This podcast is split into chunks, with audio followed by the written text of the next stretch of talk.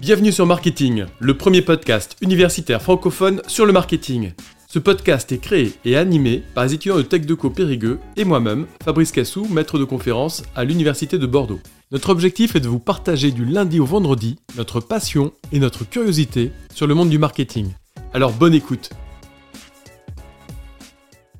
Bonjour, donc vous êtes Cindy Hélin, chef de groupe Tartare à Savencia Fromarsac. Est-ce que vous pourriez nous en dire un petit peu plus euh, sur vous et euh, votre parcours, que ce soit universitaire, professionnel? Bonjour à tous. Alors mon parcours il est assez classique finalement. J'ai fait une classe prépa et puis après une école de commerce euh, à Lille et j'ai fait un premier stage pendant un an dans le cadre de mon année césure chez Publicis, donc en agence de publicité. Et puis à la fin de, mon école, j'ai voulu plutôt passer côté annonceur pour avoir la vision globale de la stratégie d'une marque et pas seulement son plan de communication. Et du coup, euh, je suis allée chez Barilla.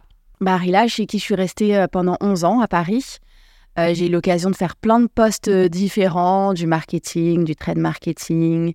J'ai fini sur de l'innovation aussi, sur la catégorie des sauces pour pâtes. Depuis 2019, je suis chez Savencia, donc j'ai intégré Savencia en tant que chef de marque sur Tartare, et puis maintenant chef de groupe sur Tartare Rambol Petit Louis. Donc, je manage une équipe de quatre personnes. Et puis, euh, alors notre rôle au quotidien, c'est que finalement, tous ensemble, on met en œuvre la stratégie de nos marques euh, avec pour objectif de développer les ventes, de développer la part de marché et aussi la profitabilité de la marque sur de long terme, donc de façon pérenne. Pourquoi le marketing? Pour vous Est-ce que c'est que vous étiez attiré par ça euh, à la base? Enfin, Comment ça se fait?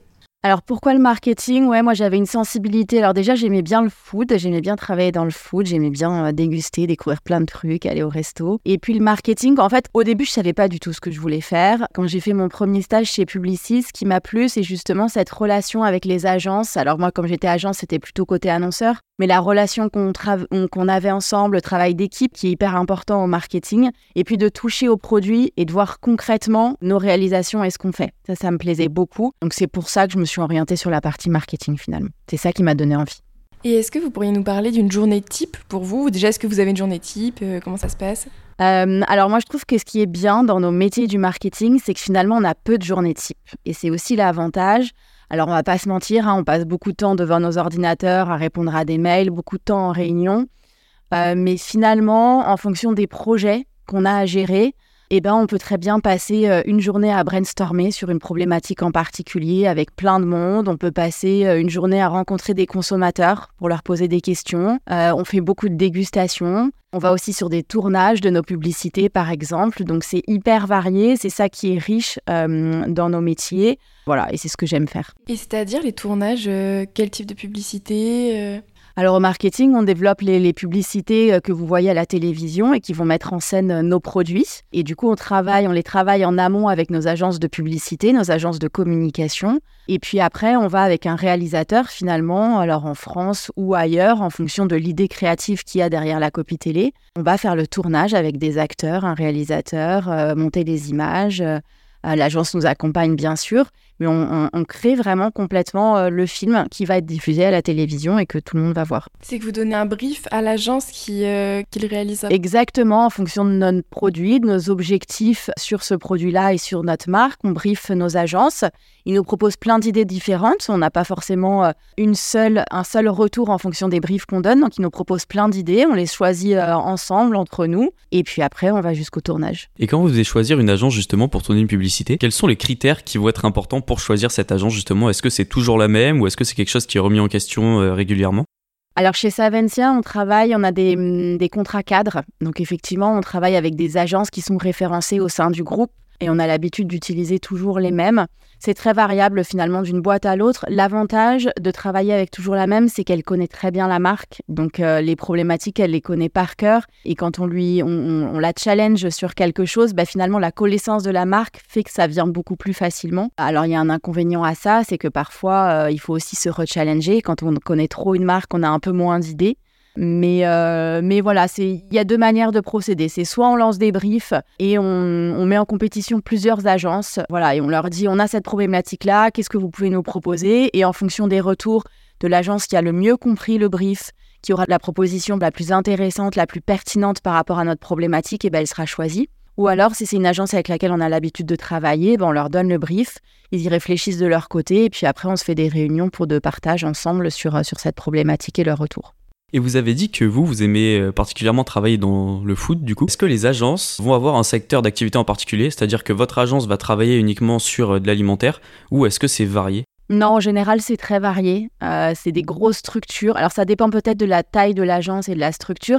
Il y a des agences qui sont plutôt spécialisées. En fait, elles se spécialisent plutôt sur les médias. Par exemple, il va y avoir des agences spécialisées dans le digital. Il y a des agences spécialisées pour les journalistes mais finalement, elles se spécialisent plus dans, le, dans un média particulier que dans un domaine euh, marketing. Donc, euh, elles, sont, elles font du food aussi bien que, euh, je ne sais pas, n'importe quoi d'autre, du care par exemple, ou de l'automobile. Enfin voilà, Publicis, c'est une agence qui, a, qui travaille avec à la fois McDonald's, mais aussi Peugeot donc des domaines complètement différents, mais c'est plus une spécialité en général euh, média. Du coup, vous, vous êtes chef de groupe. Est-ce que vous pouvez nous expliquer la différence qu'il va y avoir entre un chef de groupe, un chef de marque ou encore un chef de produit, que ce soit au niveau des missions, du rôle stratégique ou du plan managérial? Euh, Alors la différence, elle est presque dans le titre, parce qu'un chef de marque, euh, il va travailler sur une marque quand un chef de groupe va travailler sur plusieurs marques. Et qui dit plusieurs marques dit aussi en général une équipe à manager. Donc en fait, en tant que chef de groupe, on va être garant à la fois du développement de nos marques, mais aussi du développement de notre équipe.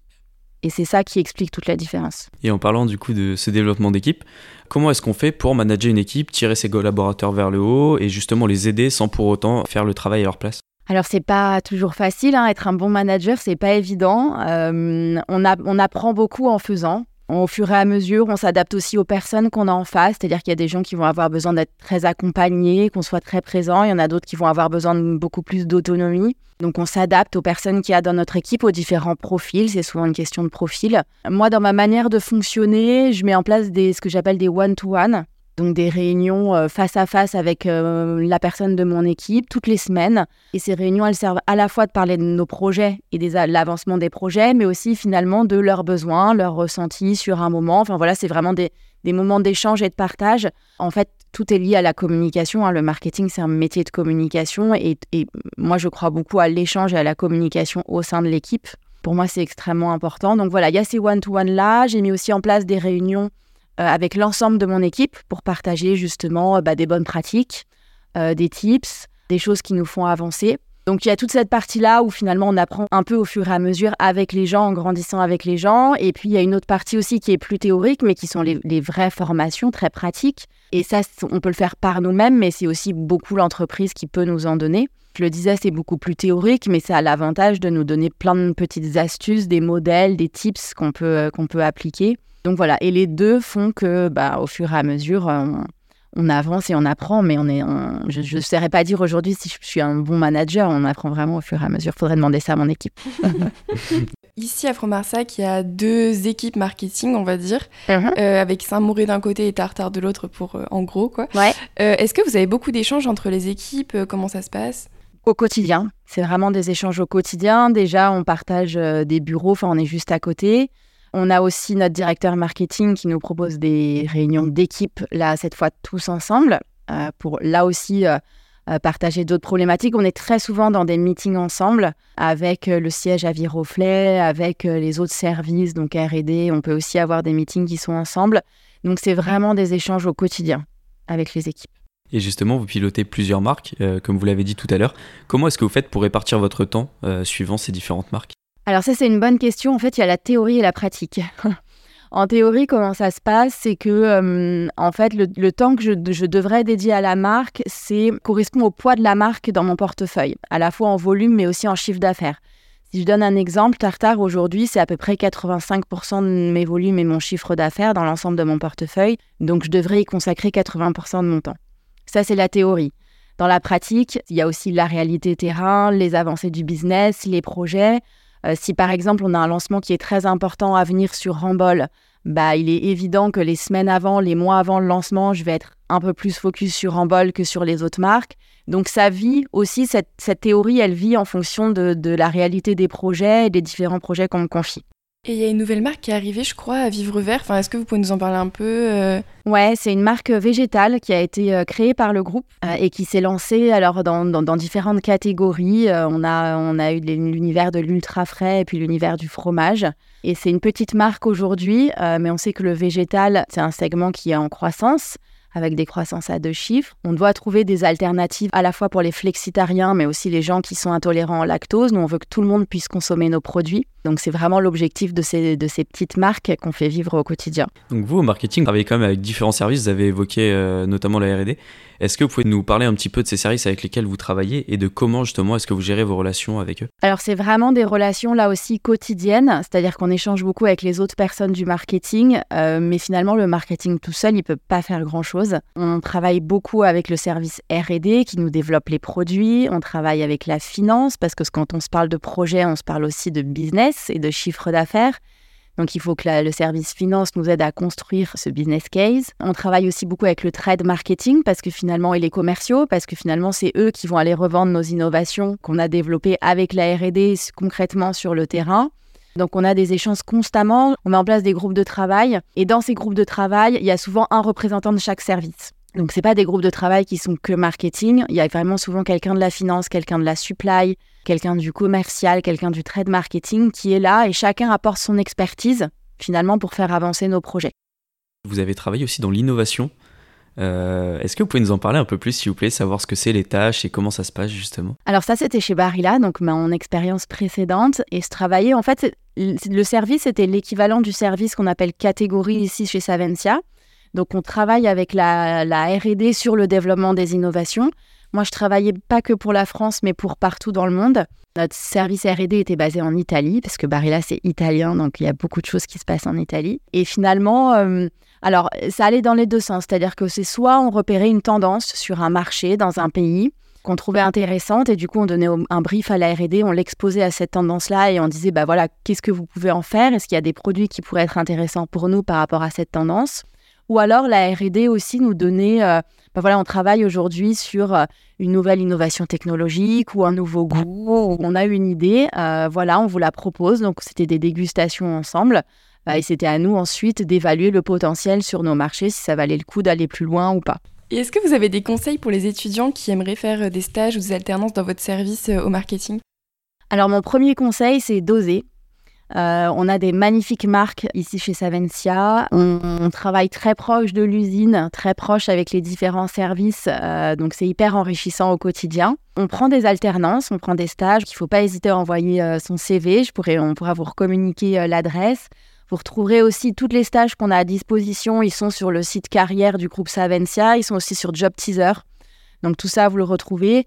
Et d'un point de vue profil, nous, ce qui nous intéresse surtout, c'est des gens qui sont motivés, c'est des gens qui sont curieux, qui sont intéressés par ce qu'on propose et puis qui aiment le food. Forcément, ça aide aussi un peu.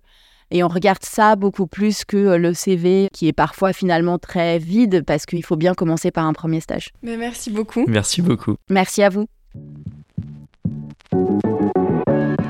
Merci à tous d'avoir suivi cet épisode. Vous pouvez nous aider dans notre démarche en vous abonnant à notre podcast et en laissant un commentaire.